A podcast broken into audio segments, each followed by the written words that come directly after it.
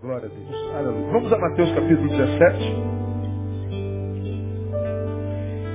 Estamos caminhando para o final. Último tópico, irmãos, do perfil de uma, de uma espiritualidade sadia, o perfil da verdadeira espiritualidade, espiritualidade da palavra. Nós estamos desde fevereiro, estamos chegando a outubro, falando sobre verdadeira espiritualidade. Existe um monte delas por aí.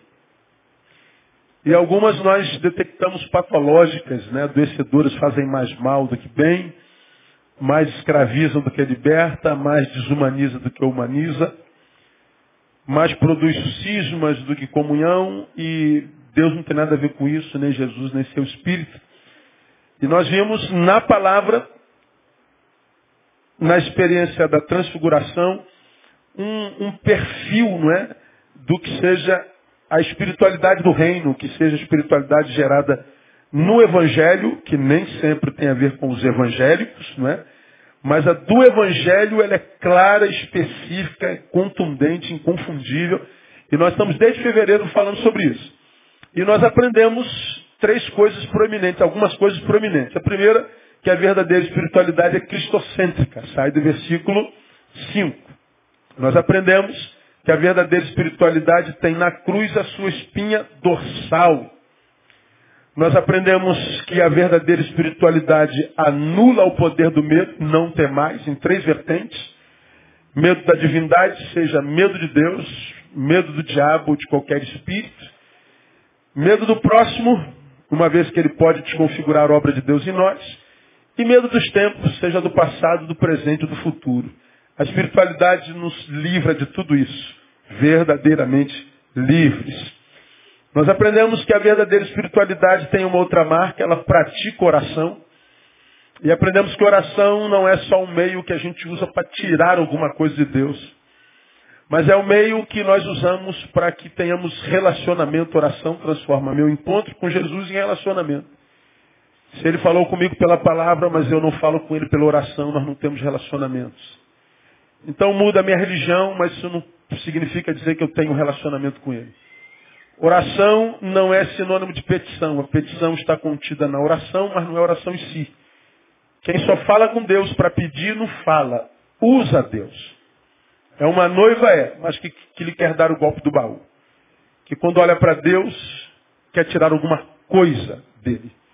E gente que só fala com Deus para tirar coisas dele, nunca terá uma experiência com Deus porque Deus não tem prazer em filhos ou noivas interesseiras. O que Deus quer conosco é relacionamento.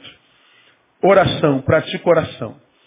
Nós aprendemos que a verdadeira espiritualidade é socializadora, ou seja, ela produz comunhão naquele que é alcançado por ela, ela, ela produz a capacidade de relacionamento saudável. Jesus, quando sobe o monte da transfiguração, tem uma experiência fenomenológica, Parece Elias, Moisés, uma voz do céu, uma nuvem que baixa sobre ele. Mas ele escolheu não viver isso sozinho. Ele estava com amigos. Jesus, quando vai no Getsemane, lá no final da vida, ele vive os piores momentos da sua vida, também não está sozinho. Jesus não passou sozinho em momento algum. A espiritualidade de Jesus não o isolou, não o transformou no excepcional.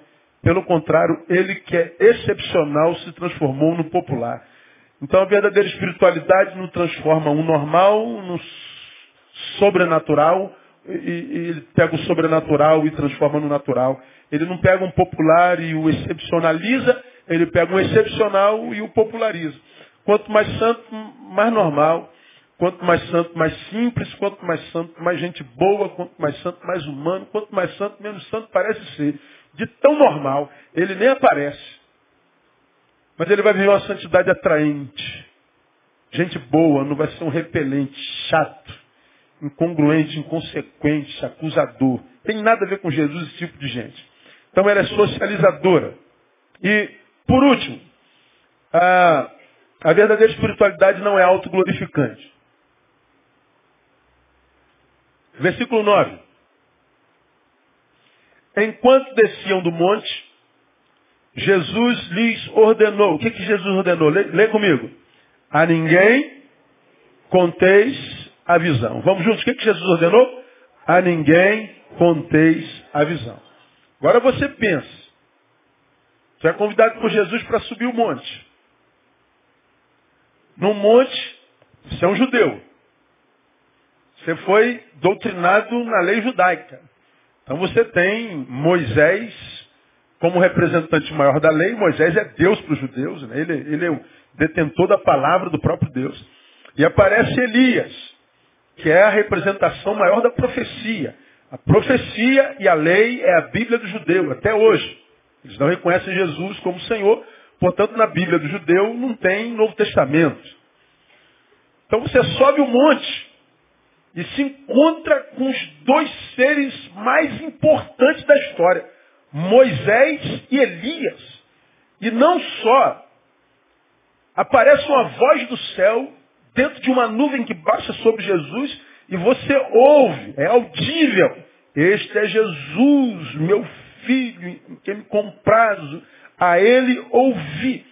Os caras ficam tão encantados pela glória da visão que dizem assim, só quer que a gente faça três cabaninhas aqui, vamos viver aqui pro resto da vida, vamos morrer aqui, vamos, vamos ficar aqui para sempre. o negócio está bom demais, pô. Pense. Aí eles têm aquela, aquela visão extraordinária. Então eles estão né, exalando a glória. E doido para descer e contar para todo mundo no meio do caminho. Fala assim, não conta para ninguém. Pô, balde de água fria.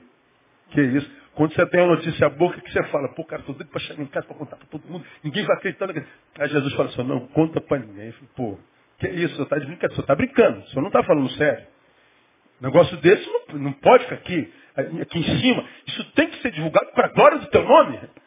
Isso tem que ser divulgado para que o seu nome seja glorificado. Isso tem que ser divulgado para que muita. Cala a boca, irmão. Você não conta nada. Jesus jogou um balde de água fria. Eu fico pensando nos caras. Eu falei, meu Deus, acho que eu não obedeci a Jesus, não. Eu ia botar no Facebook. Olha, eu ia tirar uma foto.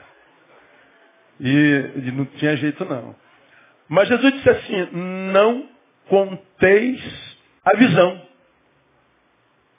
Por que, que Jesus diz não conteis a visão? Porque nem sempre o nome de Jesus é glorificado na publicidade.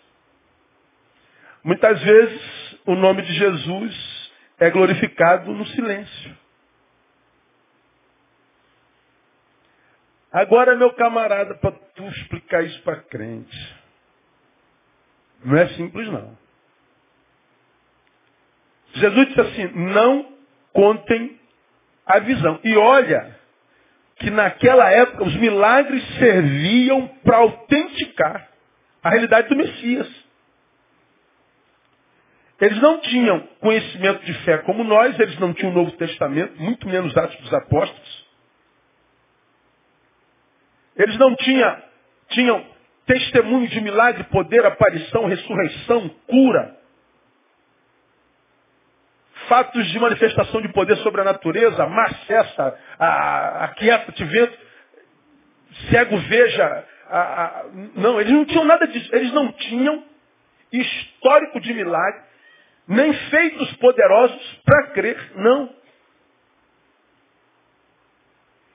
Então, o que a profecia dizia? Que o Messias viria seguido de marcas de poder e de milagres. Um ato tremendo acontece e Jesus diz, cala a boca. Por que, que Jesus cala a boca?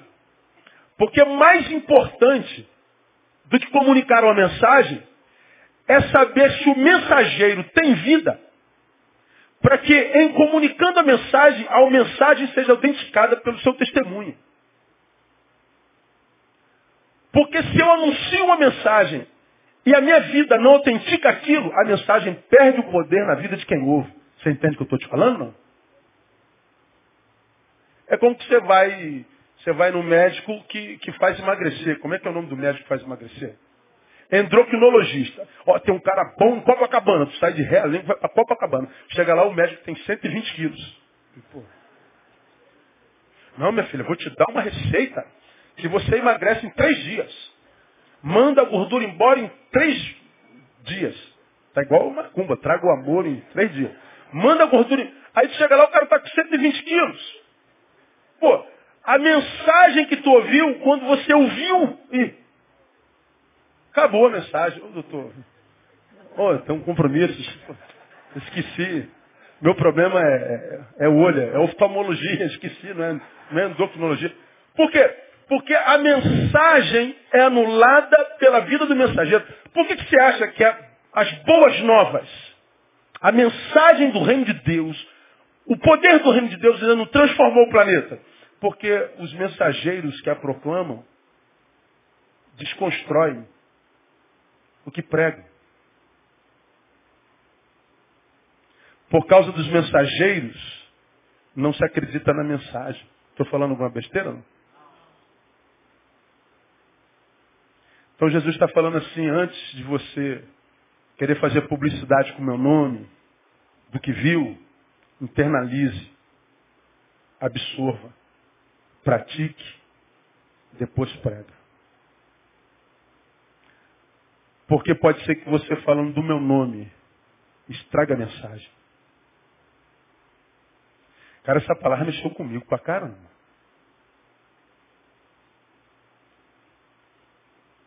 Ainda mais quando a gente traz a memória, como eu tenho ensinado os irmãos, quando a Bíblia diz que nós somos a carta de Cristo. A carta não fala. A carta a gente publica e os caras leem. Não tem voz. No outro texto a Bíblia diz que nós somos o bom perfume. Perfume não fala. Pô, que, que cheiro bom. Rapaz, que homem cheiroso. Que mulher cheirosa. Não, não é o homem, nem a mulher que é cheirosa. É o perfume que ele está usando. Mas por causa do perfume do homem, você... Vou chegar para cá. Ui, que cheiroso. Agora, quando o sujeito está sem perfume, às 18 horas, trabalhou no sol o dia inteiro, está no trem, ó. ó. Tô baixinho aqui embaixo. O que, que você faz? Pô, dá licença, ó. Vai se afastando. O perfume atrai, o perfume espanta. A palavra diz: você é o bom perfume. Antes de você dizer o nome do perfume que você usa, é, procure saber se o cheiro que você tem te dá autoridade para vender o nome dele.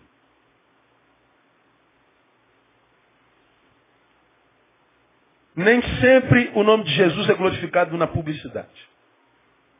Também no silêncio. Deixa eu mostrar para vocês algumas, algumas realidades onde Jesus manda a gente calar a boca. Silêncio. O próprio versículo 9 que nós acabamos de ler.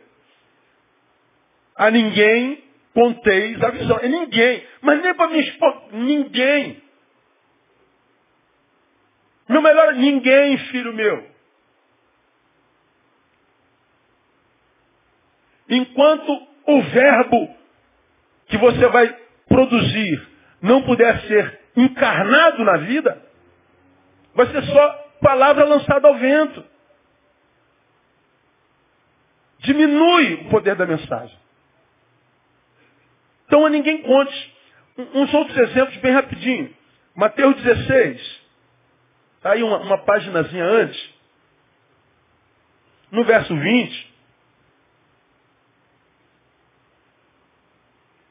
16 é quando Jesus diz que, que, que, que sobre esta pedra edificarei minha igreja, as portas do inferno não, não prevalecerão contra eles. E, e, e eles continuam conversando. Jesus chega na Cesareia de Filipe. A, a, quem dizem os homens ser o filho do homem, cada um diz uma coisa, não tu és o Cristo, o filho de Deus vivo, tal, tu és Pedro, tal, não dar-te a chave dos céus, então ordenou os discípulos, olha o versículo 20, que a ninguém dissessem que ele era o Cristo. Tu és o Cristo, o Filho do Deus vivo. Primeiro ele pergunta, que, vocês estão no meio da rapaziada do povo, o que, que o povo anda dizendo a meu respeito? Um disseram que tu é Jeremias, outros Elias, outro... Mas eu, Elias, Jeremias, é, estão pensando que isso é a reencarnação do profeta. Meu Deus, não entenderam nada. Os milagres que eu fiz não, não revelou para eles quem eu sou, não. Milagre não revela no coração do iníquo quem é Deus. O milagre vai reduzir Jesus a um milagreiro. Uma cura vai reduzir Jesus a um curandeiro. Mas não revela que ele é o Cristo. E vocês que andam comigo, entenderam quem eu sou, discerniram? Não, tu és o Cristo, o Filho de Deus. Muito bem, Pedro. Sabe por que você sabe disso? Porque não, não foi carne e sangue quem te revelou. Não é sabedoria humana, não é filosofia, não é teologia. Foi meu pai que está no céu que te revelou isso. Ou seja, aprenda uma coisa. Milagre não revela ao mundo quem é o Cristo. A poder de Deus não revela ao mundo quem é Cristo. A filosofia, nada revela ao coração do ímpio o que é o Cristo. Ou é uma revelação de Deus no coração, pelo entendimento da palavra, ou não adianta nada. Então, Jesus diz assim, já que eles não entenderam até agora pelo milagre, não falem mais nada, fiquem quietos. Eles vão entender quando esse Cristo que vocês conheceram agora, começar a mudar a vida de vocês de tal forma que vocês vão impactar, de tal forma, eles aí, os atos dos apóstolos, que eles não vão mais duvidar a respeito de quem sou eu. Então, fiquem quietos. Jesus diz, publicidade não, testemunho. Um outro exemplo, Marcos capítulo 7. Marcos capítulo 7.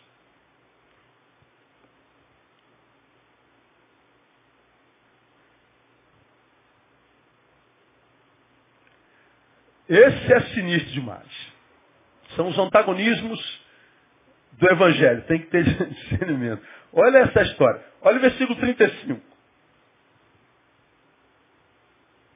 Jesus está diante de um, de um, de um mudo, de um surdo.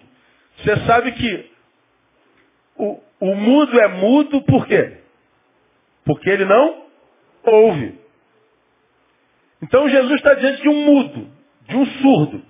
Aí ele se manifesta ao surdo. Veja o versículo 35. Abriram-se-lhe os ouvidos e a prisão da língua se desfez. E ele falava o quê? Perfeitamente. Ora, o que, que o surdo e o mudo queria de Jesus? Ouvir e falar. Pronto. Então você está possibilitado de falar. Fale. Aí ele começou a falar e falou perfeitamente. Depois que ele se viu capaz de falar, veio 36. Então lhes ordenou Jesus que a ninguém o dissesse. Você já está podendo falar? Tô. Então cala a boca. Tem sentido um negócio desse, cara? Eu sou mudo desde molequinho, estou com 48 anos. Ele vem e me cura da mudez. Está curado? Tô. Então agora cala a boca. Como, Jesus? O que, que é isso? O senhor está louco? É porque dizer que eu sou quem sou só porque eu te curei é pouco. Vamos reduzir a um curandeiro, eles não vão entender. Sua mensagem não vai surtir efeito na sociedade. Pensa, gente. Liga sua televisão e coloque no programa evangélico. O que, que você vê no programa evangélico? Um Deus o quê? Curandeiro. Porque se eu estou sentado vendo aquele Deus curandeiro e eu sou saudável, eu sou atleta, eu preciso desse Deus. É só para doente? É, eu não estou doente, cara. Eu estou infeliz, estou querendo morrer, mas eu tenho tudo. Tu liga no outro programa, Deus vai prosperar você, Deus vai te restituir, Deus vai te enriquecer. Manda 900 que ele vai dobrar. Não, não preciso, pastor. Eu, tô, eu tenho casa própria, 15 delas, tenho 20 alugadas, tenho casa no, no sul, no norte, Nova York. Eu tenho tudo. Mas eu estou infeliz, eu estou querendo morrer. Esse Deus só dá matéria. Ele é um capitalista. Bom, é o que está sendo vendido. Mas não é o Deus do Evangelho. Então, mudo, você que agora pode falar, cala a boca. Até que você entenda na vida quem foi que te curou. Então, silêncio. Você vai glorificar o meu nome na obediência. Silêncio. Viva o que você acha que eu sou. E tua vida vai falar tudo. Mais umzinho. Marcos 5.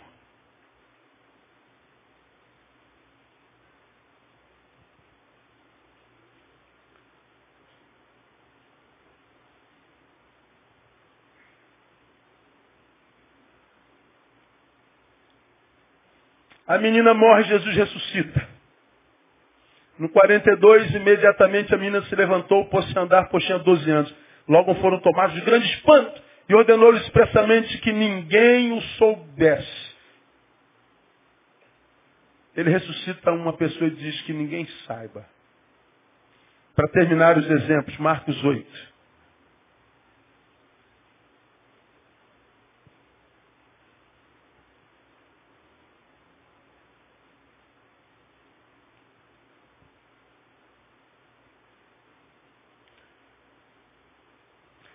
A multidão segue a Jesus, há três dias e há três dias não comem. Os discípulos pedem que ele tenha compaixão. No 13 ele diz, se eu os mandar em jejum para suas casas, desfalecerão no caminho, e alguns deles vieram de longe. E seus discípulos responderam, de onde poderá alguém satisfazê-los de pão aqui no deserto? Aí Jesus pergunta, quantos pães tens? Aquela coisa toda. Blá, blá, blá, Bom, Jesus multiplica o pão e depois diz que ninguém saiba.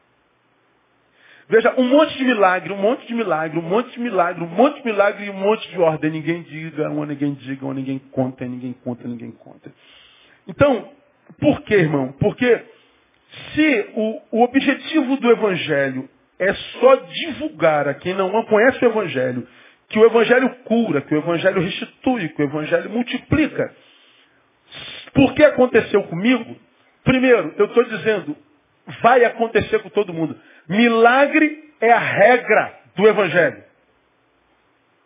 Se ele curou um e isso é a regra, não haverá mais doentes entre nós. Pergunto, isso é Evangelho? Não. Porque ele não cura todo mundo. Porque a, regra do Evangelho não é cura. A gente por quem a gente ora, e ele cura, e a gente por quem a gente ora, ele leva. A gente por quem a gente ora para que ele saia o casamento e a gente por quem ele ora ele cura o casamento. E a gente por quem a gente ora e o casamento acaba. A gente por quem a gente ora para que passe no concurso e passa e há outros que não passam. Então a regra do, do Evangelho não é capacitar a gente só para tomar posse da vitória, só para a conquista. Porque ninguém em lugar nenhum do planeta conquista o tempo inteiro, ninguém no planeta vence o tempo inteiro. Então, para que, que o Evangelho serve? Para me capacitar para vencer, mas se a vitória não for possível, me capacitar para perder. É manter viável a vida independente das circunstâncias. Só que a gente não ouve isso no Brasil. Aí o sujeito vem para a igreja fazendo uma projeção sobre o Evangelho que não existe na Bíblia Sagrada. Aí o cara chega aqui, não vence, apostata. Chega aqui, não conquista, apostata. Chega aqui, sente dor, apostata. E a apostasia dele vende a imagem de que o Evangelho é igual a qualquer outra religião. E não tem absolutamente nada a ver, porque o Evangelho não é religião. Jesus não veio fundar religião, o cristianismo é invenção nossa. Ele veio trazer para nós um estilo de vida, um estilo de vida do reino, um estilo de vida desapegado de qualquer circunstância que, que nos capacita a dizer, posso todas as coisas naquele que me fortalece. Ora, por que ele me fortalece? Porque a gente perde força. Ele diz, mesmo quando eu estiver sem força, eu vou me sentir forte, porque é ele que está me fortalecendo. Quando eu estou fraco, então eu sou forte. Por quê? Porque eu estou debaixo da graça. Agora, é, falar que o Evangelho, mais do que uma força para vencer, é uma capacitação para perder, soa no ouvido do Evangelho contemporâneo uma mensagem de derrota. Oh, peraí, pastor, não vim aqui para ouvir mensagem de derrota, não. Qual a mensagem de derrota? Que eu sei perder? É. Isso é mensagem de derrota. Porque o evangelho que eu quero é o só vitória, só vitória, só vitória, só vitória. Só mentira, só mentira, só mentira, só mentira. Porque ninguém vence sempre. Você sabe muito bem que não é assim, irmão. Tem dia que você acorda, irmão. É tudo pago. Mas uma angústia que tu não sabe de onde vem. Que às vezes você tem vontade de morrer. Já tem vontade de morrer alguma vez? Uma angústia que você fala assim, meu Deus, eu, se eu pudesse hoje eu não via ninguém. E tu não tem vontade de falar nem com a tua mulher, com a tua filha. É como eu tenho brincado falando sério, você olha para a Bíblia e diz, eu estou contigo e não abro. E não abre mesmo. Você passa longe da você, você não tem vontade de nada. Bom, só que isso passa. Não é como tantos de vocês que não tem vontade nunca. É mais crise do que prazer de viver não, não, não equilibra nunca, não, não se resolve nunca. Morre de pena de si mesmo o tempo inteiro. Aí está na multidão, dá um jeito de aparecer. Faz cara de derrotado. se afasta de todo mundo, para que alguém pergunte, tá, tudo, tudo bem, Giovanni? Não, está tudo bem, não. É, para perguntar, porque você mostrou para todo mundo que você não está bem, estou magoado, estou o tempo inteiro com pena de si mesmo. Tentando cooptar comiseração dos outros. Achando que é por aí que o Evangelho é, se estabelece na nossa vida.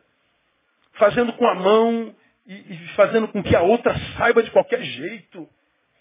Isso não é Evangelho. O Evangelho não gera comiseração na gente, meu. Não faz a gente sentir pena da gente. Não é, não é assim que o Evangelho se estabelece. Ele nunca vai estabelecer num coração como esse. Ah, a vida, a vida não é justa. Que, não é justa, cara. A vida não é justa nem injusta. Ela só devolve a gente o que a gente deu a ela. A tratou bem a vida inteira? Não, não, não, não a desperdiçou dissolutamente. Você não jogou vida fora com, com, com idiotice? Você quer o quê? Que a vida te deu que você não plantou. Isso não é evangelho, pô. O evangelho me capacita, sobretudo, para não desperdiçar vida. Porque eu não sei quanta eu tenho na frente. Para que eu não desperdice sementes. Porque a semente que eu não planto hoje vai fazer me faltar o fruto que eu vou precisar amanhã. Se está faltando um fruto hoje, deixou de semear ontem. Porque estava vivendo de zoação com alguém. Ou em algum lugar. Aí não cresceu ao ponto de se transformar num homem e falar assim, caraca, olha, olha a vida que eu estou vivendo hoje. Já sei, foi aquele tempo que eu, eu virei as costas para tudo, para todo mundo e, e me transformei num pedaço de carne e refém dos meus desejos. Aí. Passei cinco anos da minha vida sem plantar nada para o futuro. E o futuro chegou. Como? Como um presente desértico. Aí tu olha para frente não tem perspectiva. Ô vida injusta, não, cara. Olha para trás, vê se você não viveu num dia, um mês inteiro. Você não quis intensidade. Uau! Prazer! Ó, cara, não gasta tudo hoje não, irmão. Segura aí, irmão, economiza um pouquinho. Você vai precisar de força para amanhã. Mas amanhã você passa o dia inteirinho de ressaca. Você passa uma noite, um dia, passa uma semana de ressaca. Deixou de plantar uma semana por causa de um dia mal vivido. Soma essa semana há, há, há dez anos, meu irmão, fazendo isso. Aí tu olha para frente assim, um deserto do Saara existencial. Oh Deus, onde é que tu estás? Mesmo lugar de sempre, filho. Mesmo lugar de sempre.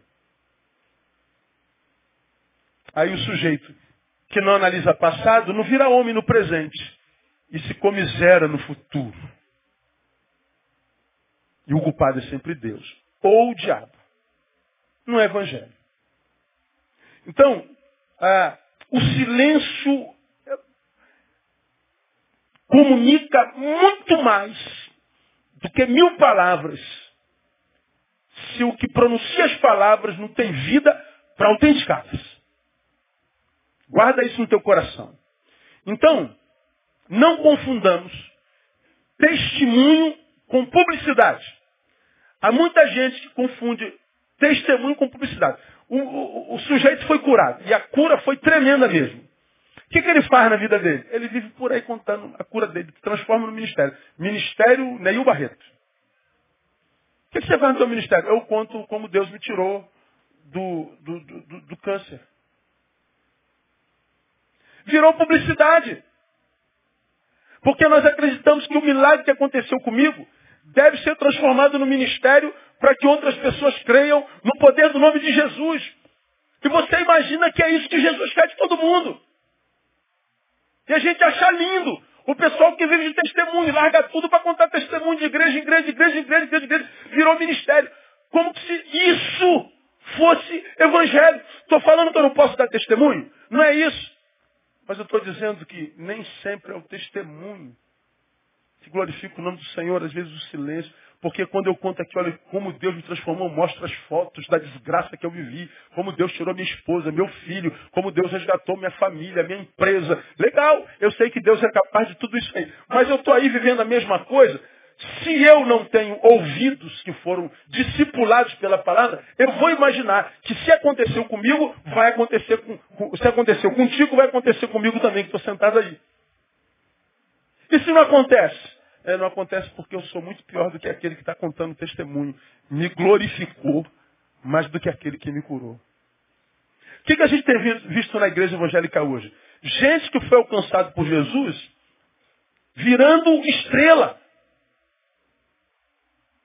Gente glorificada, exaltada. Gente que vive uma espiritualidade, como eu já preguei aqui, que perto dele a gente se sente muito pequenininho, é, envergonha a gente. Cara, eu rodo o Brasil, eu vejo o nego ministrando louvor, dizendo que tem experiências com Deus. Aí eu estou sentado e dizendo, cara, é mentiroso. É mentiroso. Esse cara é mentiroso. Aí, aí fala de, de, de, de uma semana no monte, 40 dias jejuando, e o cara é gordo. E o que aconteceu e fez acontecer, eu falei, meu Deus, para que tudo isso, cara? A Bíblia diz, não saiba a tua mão direita que fez tua mão esquerda, cara.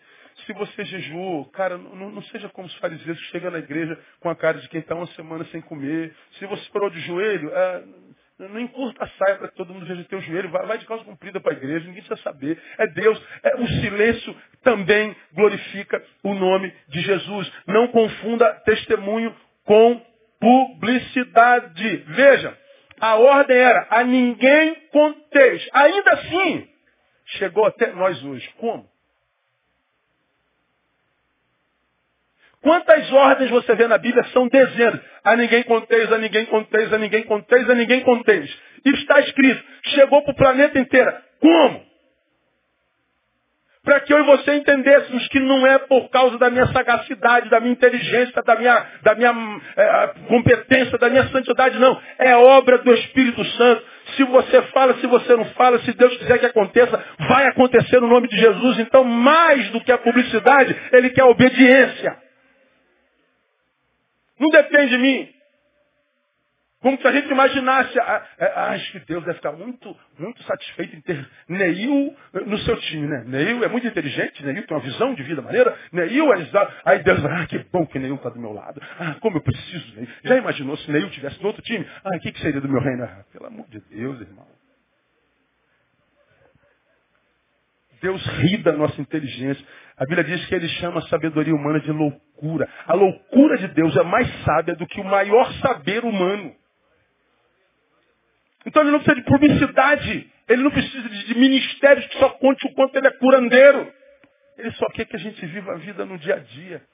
Ah, na verdade, na minha concepção, a, a, o reino se espalharia na terra, quando eu leio o Evangelho, parecido com aquilo que a gente chama de efeito dominó. Não precisaria de tecnologia, porque a época na qual o Evangelho mais se desenvolveu no planeta foi quando não havia microfone, não havia trem, avião. Não havia tecnologia alguma. Mas a despeito disso, esses que estão transtornados o mundo chegaram também aqui. Meu Deus, todo lugar que a gente vai, a gente vê esses caras botando o mundo de cabeça para cima. Eles não tinham nada e acontecia tudo. Hoje nós temos tudo e não acontece quase nada.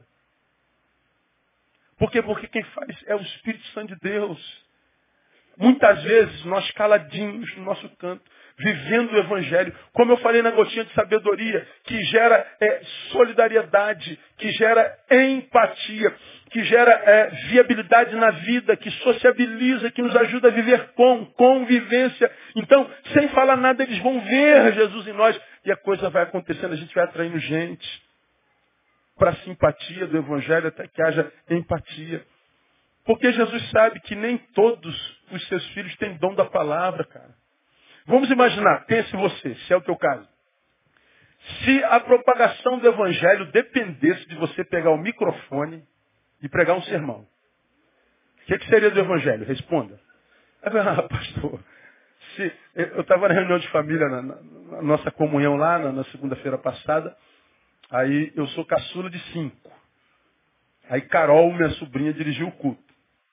Aí brincaram assim, agora o Nélio vai falar, meu irmão mais velho. O Nélio falou, eu nem adianta que eu não dou um pio.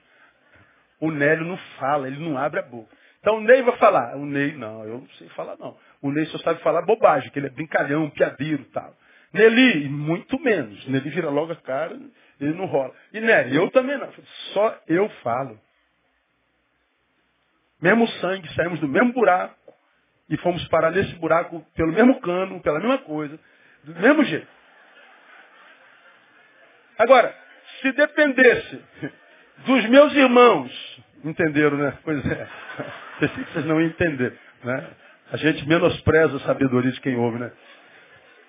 Aí, se, se, a gente, se a gente dependesse da voz de tanta gente, não aconteceria nada. Porque a capacidade de usar a boca é dada a, a mínimos. Então Jesus não estava esperando que a gente usasse a boca para o desenvolvimento do reino. Você acha que ele estava? Não estava. Do que, que ele estava falando? Do efeito dominó. Eu abençoo quem está aqui em Jerusalém. Porque Jerusalém foi abençoada, Jerusalém faz limite com a Judéia. Então chegaria na Judéia. Judéia faz limite com Samaria, então, porque passou pela Judéia, chegaria em Samaria. De Samaria até os confins do mundo. Não é isso que a gente imagina, que eu estou em Jerusalém e sou enviado lá para o confim do mundo. E desde que Jesus é Jesus e, e, a palavra é pregada, tem gente saindo de Jerusalém, Jerusalém é o confim dos mundo, do mundo e o evangelho ainda não alcançou o planeta. Porque nós reduzimos o evangelho a uma verborragia. O Evangelho não é uma mensagem a ser pregada, é um estilo de vida a ser vivido. Se eu não vivo esse estilo, eu posso sair de Jerusalém para o confim da terra, que entre Jerusalém e o confim da terra não vai haver comunhão, porque falta vida a ser vivida entre nós. A ideia do reino, na minha concepção, era efeito dominó. Daqui ia chegar até lá. Agora, se o efeito dominó é vivido e vivido, um não vive, pronto, acabou. Paralisou o resto. Obra incompleta. Vamos ficar rodando no deserto 40 anos. 400, 4 mil anos, não sei quantos anos. Já foram 2 mil, não é? Quanto da terra é evangelizado? Nem a metade.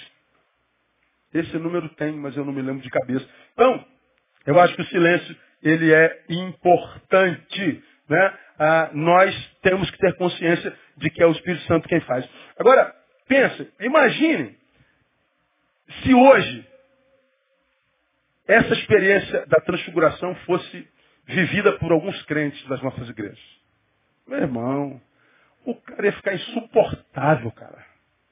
O cara ia ficar besta demais. Hoje, o cara que sobe o monte já se acha mais crente que todo mundo. E olha que lá não acontece nada.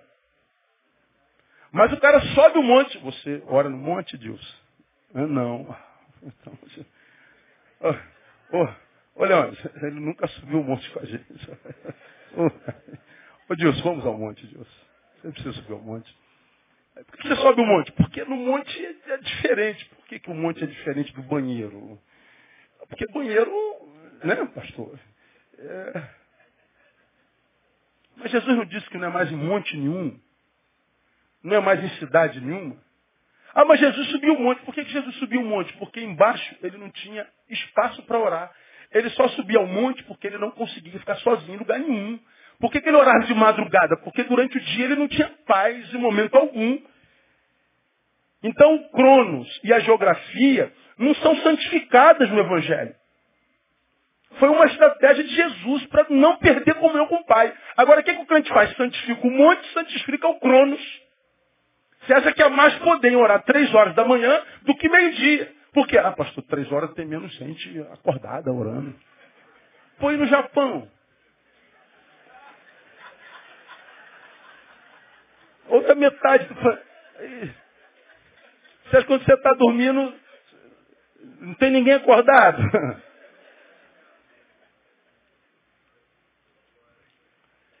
Mas explica isso pro crente, meu, que, que três horas não tem mais poder do que duas da tarde. O cara não, não aquece, não, não recebe de jeito nenhum. É o senhor que não pode orar de madrugada. Eu, madrugada, eu durmo. E já é difícil. O telefone toca. É brabo. Não é? Pastor, o, o senhor está dormindo? Não, três horas não. não. Lhe acordei.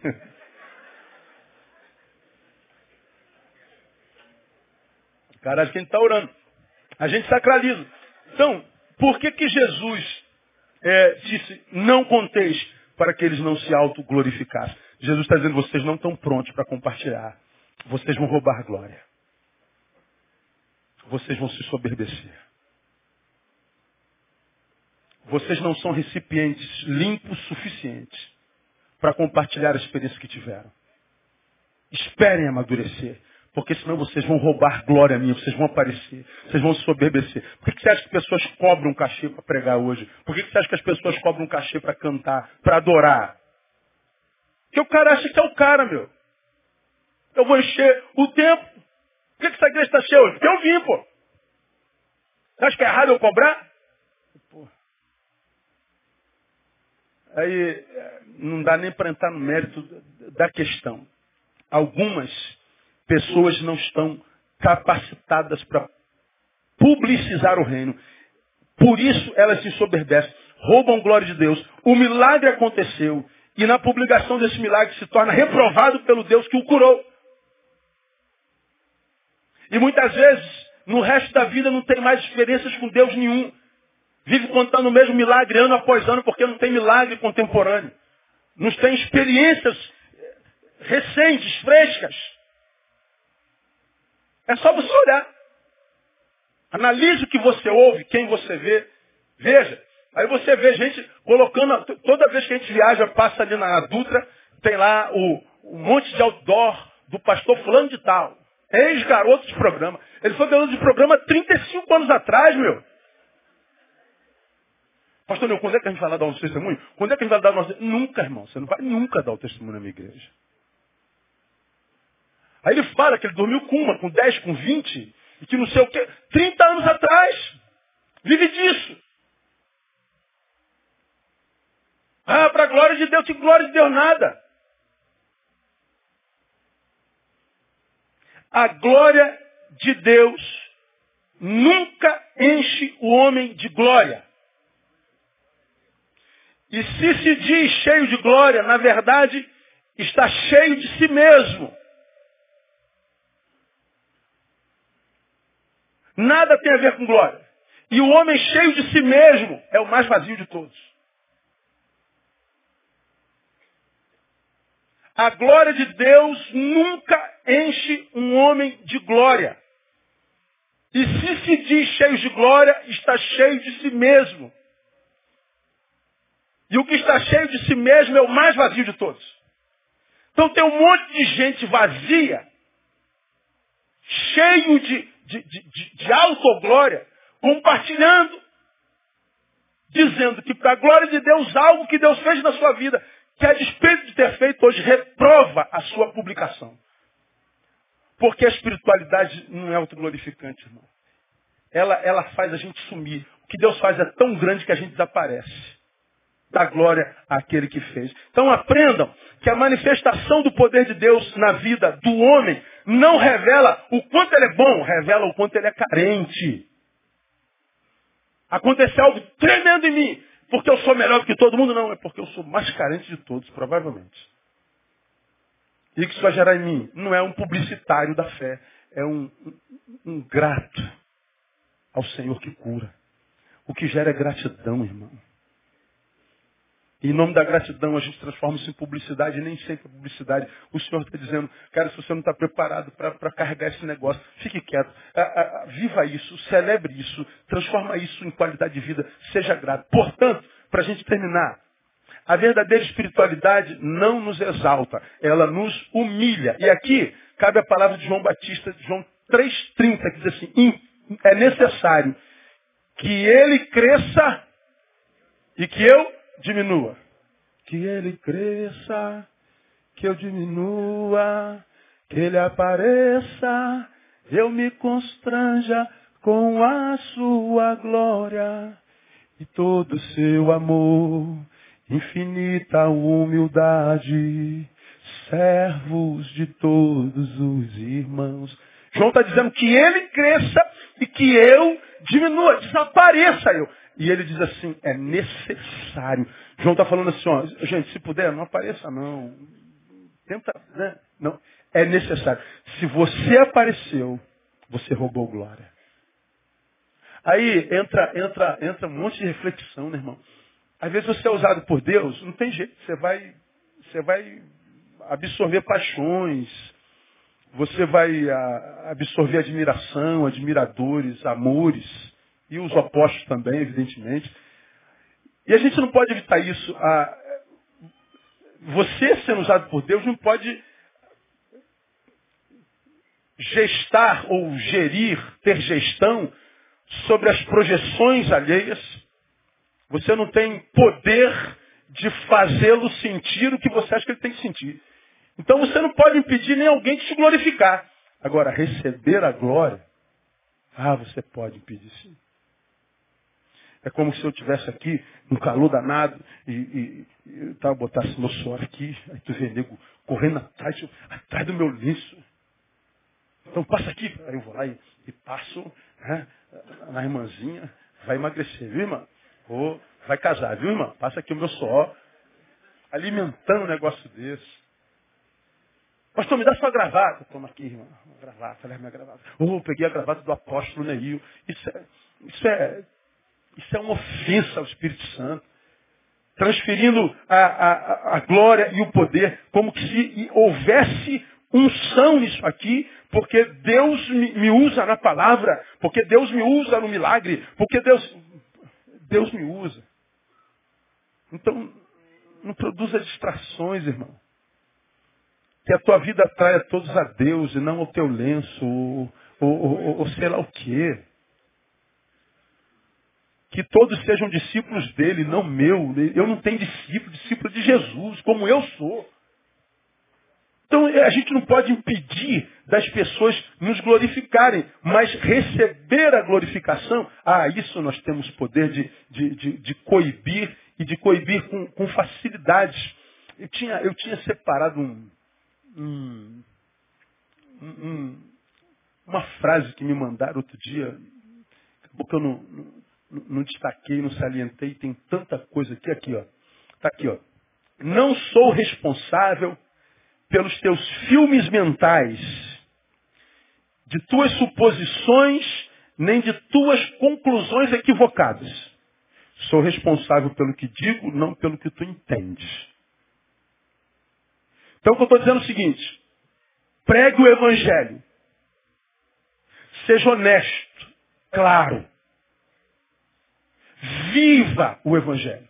Então, você fez a tua parte.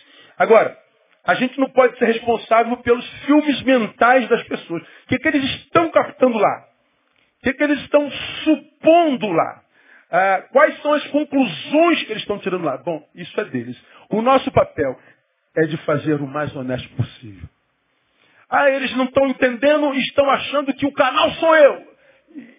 Bom, estão entendendo errado. Então, quando eles vierem te glorificar, fala assim, não, irmão, você me desculpa, eu não recebo glória.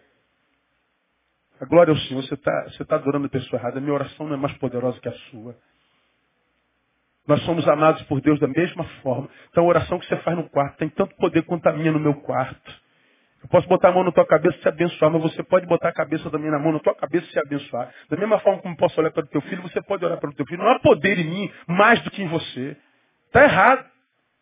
Agora, quanta gente faz questão? Eu vou até a tua casa e vou abençoar a sua casa. Ah, o pastor vem. E o irmão João foi ontem. Ah, mas João? João, quando João? João. Tem graça, João. José. Foi. Pensa. O Zé, na nossa sociedade, é ninguém. E o Zé na Bíblia? E o João na Bíblia? E a Maria na Bíblia? Quem são os grandes personagens do Evangelho? São os que hoje são os. Aí a gente vai chegar no céu, se chegar. Vamos imaginar que o galardão seja casa, né? Qual aqui na terra? Aí tu vai chegar famosão na terra, gente. Chega o pastor Neville aí. Onde é Copacabana aqui no céu? Aí o anjo vai ver lá na filha assim, ó. Ó. Copacabana é ali, mas seu nome não tem Copacabana, não. Como, seu anjo? O senhor sabe com quem o senhor está falando? É, sei. É o pastor Neu Barreto, eu rodei Brasil e mundo, sou conhecido geral. É, sei. Mas só está em Belfor Roxo. Como assim? Então é melhor caso. Não, não, não. Ó, é, é quarto, sala e cozinha, meia água. Pô, tu vai passar em Copacabana com a tua família no céu, aquelas mansões assim na beira da praia. Quem mora ali? É o, é o Zé Ruela. Como? É aquele camarada que varria a igreja lá. Como assim? É, o faxineiro. Varria a igreja? Não, você não sabe o que ele fazia no quarto. Você não sabe como ele orava por você.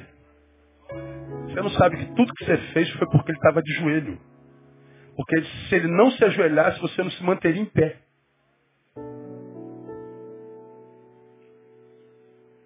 mas essa ovelha eu nem conhecia. É, você não, mas o inferno inteiro conhece. E quando falava o nome dela, o inferno tremia. Porque aquela mulher andava de joelho na minha presença. Aquela mansão é dela. Eu só estou dando um, não estou falando que é mansão, né? É galardão, como eu digo, todo mundo, ninguém sabe o que, que é, mas todo mundo quer. E, e, é. Então, não tem a ver, cara, com, com, com, com fama, tem a ver com, com que isso gera dentro de nós. A verdadeira espiritualidade não nos exalta, nos humilha. Importa que ele cresça e que eu diminuísse. Se assim fosse, de verdade, por exemplo, terminando, não haveria entre nós milindres. Magoei. Estou triste. Por quê, irmão? Ah, porque eu imaginei que vocês fossem fazer isso comigo e não, não fizeram. Ah, se frustrou com o serviço que te prestaram. É, porque, porque você transformou a igreja numa sociedade religiosa de prestação de serviço. Você acha que na igreja você é alcançada pelo serviço, não é serva. Aí parou de servir para sentar, para ser servido e julgar quem está servindo de uma forma que você não acha boa. Você é o apontador de erros. Eu não faria assim, eu não faria assado. Eu não. Faz o que, seu parasita juiz? Faz nada, você só sabe falar do erro dos outros. Desculpa aqui os, os historiadores, é como eu falei para um historiador, que uma vez após uma missão na Ítria, ele veio falar ah, que eu sou ateu, não sei o quê, porque é histórico. Foi legal. O que, que você acha? Não acho nada. Não, mas Deixei claro? Deixou. Porque fulano de eu disse, pô, cara, vocês, desculpa. O que vocês fazem na vida, meu? Analisam a história, o feito dos outros, né, meu? Toda vez chega perto da gente falando o que os outros falaram, o que os outros fizeram. O que você fez na vida, brother? O que você acha? Não cita os filósofos, cita você. Vocês vivem analisando o feito dos outros. Vai fazer o teu feito, filho meu. Que a gente está tentando fazer o nosso. Vocês ficam julgando o nosso feito, o feito dos outros. Sentados como se fossem os homens mais sábios do mundo. E cadê os feitos de vocês? O que fizeram os filósofos eu sei, eu os estudei também. E agora você estudou a eles agora, 20 anos depois, acho que descobriu a pólvora. Fala do teu feito, não tem feito. Quantos crentes na igreja sentados dizendo o que está errado, o que, que não deve ser feito, que eu não concordo com aquilo, porque eu acho que não é aquilo. Bando de fofoqueiro parasita. Cheio de milímetros, não tem oportunidade. Que não tem oportunidade. Aqui então, meu irmão, só no trabalho que não quer, meu amigo. Nunca vi uma igreja para ter trabalho igual essa aqui. Uma gente melindrosa. São, como eu digo na reunião de transferência, os magoáveis. Não é MacGyver. É magoáveis. MacGyver você lembra dele, lembra? Quem lembra do MacGyver? Pô. Já pensou dois MacGyver numa igreja só? E não tem inferno que vence essa igreja, porque o cara, o MacGyver não morre, meu. O MacGyver não morre, tu bota corrente no, no, no, pé, na boca, na mão, de aço, joga ele preso dentro de container, soldado, joga no fundo do mar cheio de pedra. Então o cara vai achar um clipe, uma linha, e vai pegar a poeira, vai transformar em pólvora. Do clipe ele vai desamassar, fazer um maçarico, cortar a corrente. Pô, o cara não morre. É um negócio de louco. Agora na igreja não, tem os magoados, magoei, sem oportunidade, esta igreja não tem amor. Eu estou um mês sem a igreja, ninguém me veio visitar. Eu falo, seu parasita, é, entre a igreja e você e você, a igreja tem a mesma distância. A igreja não foi até você. Você não vê a igreja por quê? Porque você é a igreja. Vocês são iguais, a distância é a mesma. Se você não veio, porque alguém tinha que ir? Quem te fez Deus da igreja, o Senhor dela? Quem te falou que nós somos teus esparros? Quem te formou, meu filho? Que de entrar. Ai, magoado. Entendeu nada de evangelho. Nada. Se nós vivêssemos espiritualidade que gera humildade, não exaltação, não é?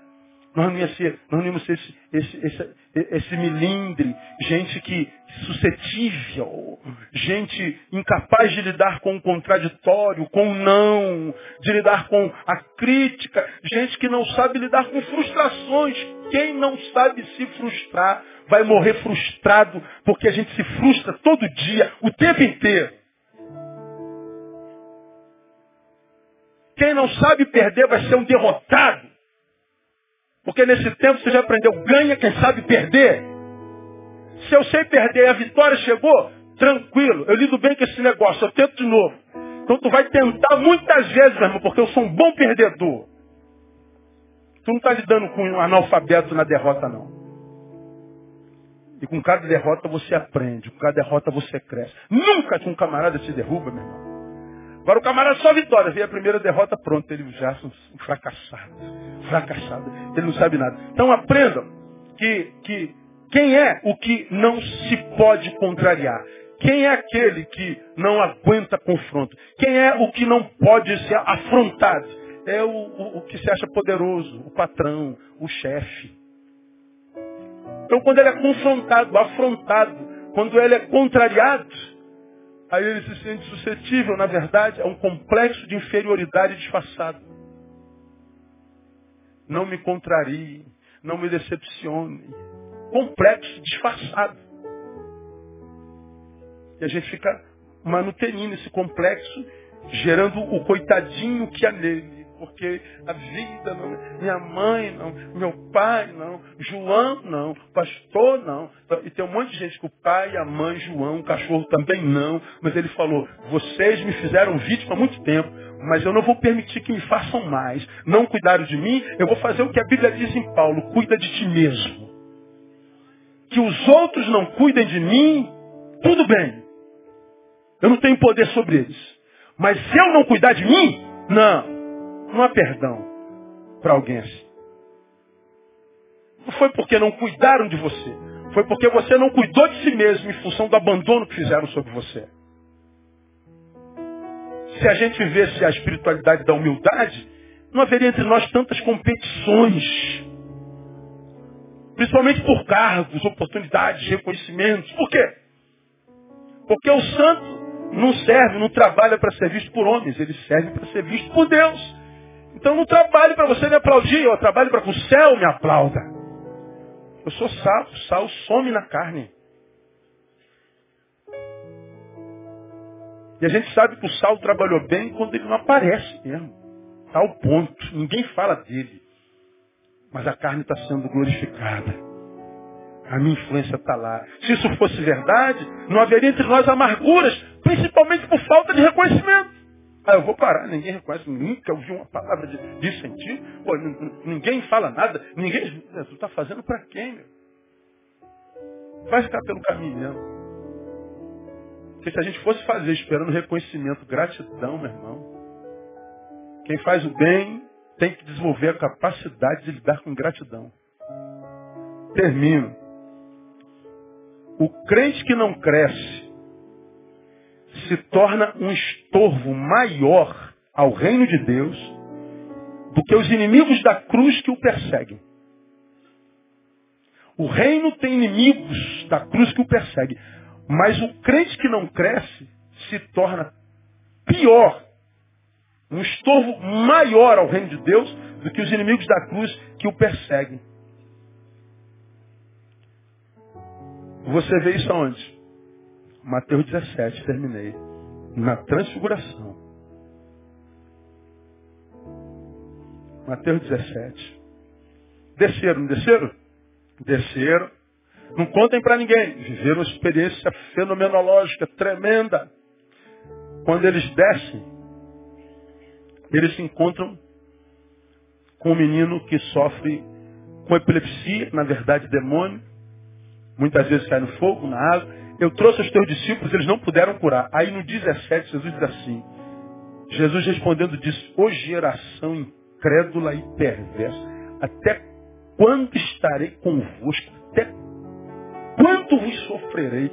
Jesus está dizendo assim, ô raça crente, acabou de viver o que viveu lá em cima, desce se encontra com o demônio e eles então não conseguem expulsá-lo. Por quê?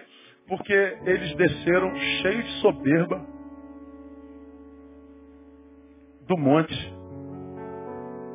Usaram o nome de Jesus, mas Satanás viu que o espírito que os levava a usar o nome de Jesus era o da soberba. Como quem diz, demônio, você sabe de onde a gente está vindo? Você sabe com quem a gente esteve? Percebeu que tipo de crente somos nós? Então vai saindo. Ah. É como se demora. Eu não sou tão burro como vocês, não, cara. Vocês são uns porcaria que não entendem nada. Não sai, não sai, não sai. Jesus, quando diz, fala assim, é, é o demônio tem razão. Jesus diz, ô oh, raça ruim, até quando, cara, eu vou ter que estar na. Ô oh, Deus, até quando eu tenho que ficar na presença dessa gente, hein? Até quando eu vou ter que sofrer a presença de gente como esses caras que não entendem nada, que o tempo inteiro contaminam o evangelho, não conseguem discernir. Jesus está dizendo essa gente é um estorvo. Aí a pergunta com a qual termino é, quando Jesus olha para você, o que, que ele vê?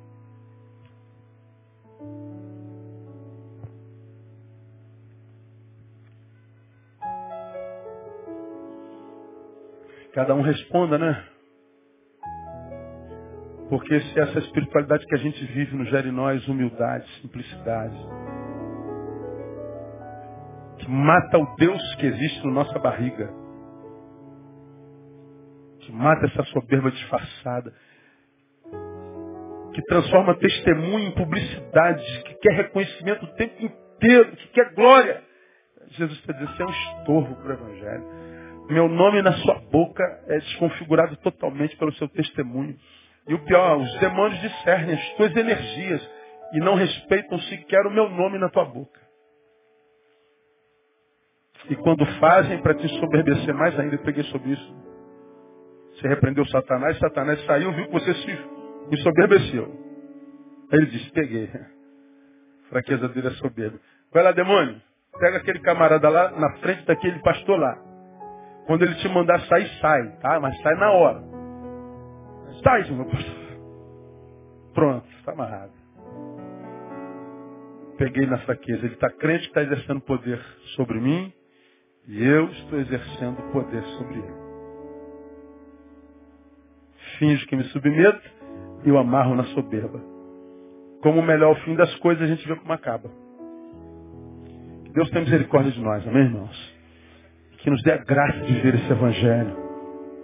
Que não é um, uma comunidade prestadora de serviço para microdeuses, para gente que não se enxerga, mas para gente que se enxerga de fato porque está debaixo da luz e que debaixo da luz entende que o que devia viver era a morte e que só está vivo porque onde abundou o pecado, superabundou a graça.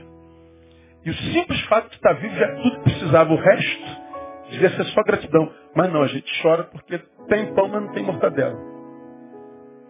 A gente chora porque tem arroz e feijão, mas não tem picanha, só tem ovo. A gente chora porque a gente está 3 quilos acima do peso. A gente está pedindo a Deus como é que a gente faz para parar de comer. E tem gente morrendo de fome porque não tem o que comer. Como é que a gente faz para comer? Ah, como é que eu faço para parar de comer? A gente acha que gordinho a gente está abandonado por Deus. Jesus não me ama. Estou três quilos acima do meu peso. Ai, Jesus, leva, Jesus. Prepare e leva para a glória. Quem tem entendimento, entenda. Quem tem ouvidos, ouça o que o Espírito diz à igreja. Vamos aplaudi-lo? Vamos embora para casa. Sexta-feira a gente volta.